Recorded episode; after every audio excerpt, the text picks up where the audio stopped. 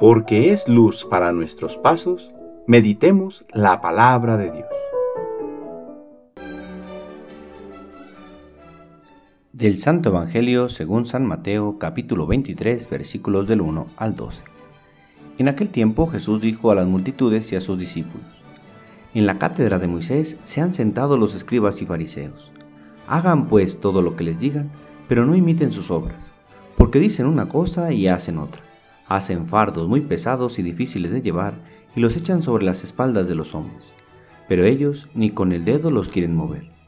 Todo lo hacen para que los vea la gente. Ensanchan las filacterias y las franjas del manto. Les agrada ocupar los primeros lugares en los banquetes y los asientos de honor en las sinagogas. Les gusta que los saluden en las plazas y que la gente los llame maestros. Ustedes, en cambio, no dejen que los llamen maestros, porque no tienen más que un maestro, y todos ustedes son hermanos. A ningún hombre sobre la tierra lo llamen Padre, porque el Padre de ustedes es solo el Padre Celestial. No se dejen llamar guías, porque el guía de ustedes es solamente Cristo. Que el mayor de entre ustedes sea su servidor, porque el que se enaltece será humillado, y el que se humilla será enaltecido. Palabra del Señor.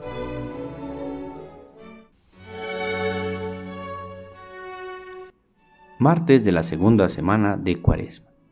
Todo artista busca una inspiración para hacer su obra. Algunos buscan modelos que los lleven a conseguir su objetivo. También nosotros, como el artista, queremos lograr una obra bella, la de configurar nuestra vida siguiendo el único modelo válido para ella, a Jesús, que al hacerse hombre nos muestra la ruta para formar en nosotros las virtudes necesarias que nos conducirán a una vida más conforme a la voluntad de Dios, y por lo tanto en nuestro provecho y edificación. En el Evangelio de hoy escuchamos cómo Jesús reprende el modo de actuar de los escribas y fariseos, que viven hablando de una cosa y haciendo otra, pues muestran la ley como principio de su actuar, pero no son coherentes con ella. Usan la ley como medida para juzgar el modo de actuar de los demás, pero con ellos mismos se muestran muy indulgentes. En el fondo, lo revela Jesús, les importa más vivir de las apariencias, recibir el halago de los demás, su reconocimiento y estima, pero no se cuestionan si lo que hacen agrada a Dios. Jesús nos invita a vivir con libertad de conciencia, haciendo lo que Dios nos pide porque descubrimos en ello la ruta que nos llevará a la vida, y por lo tanto, con la capacidad de ser humildes y de ponernos al servicio de los demás, esperando de Dios la recompensa antes que la que nos puedan dar otras personas. Por eso, Jesús nos dice que quien quiera ser grande se haga pequeño, y que quien quiera ser el primero sea el servidor. Esto nos enseñó Jesús con su vida, pues siendo Él verdaderamente el primero, se hizo último y servidor de todos.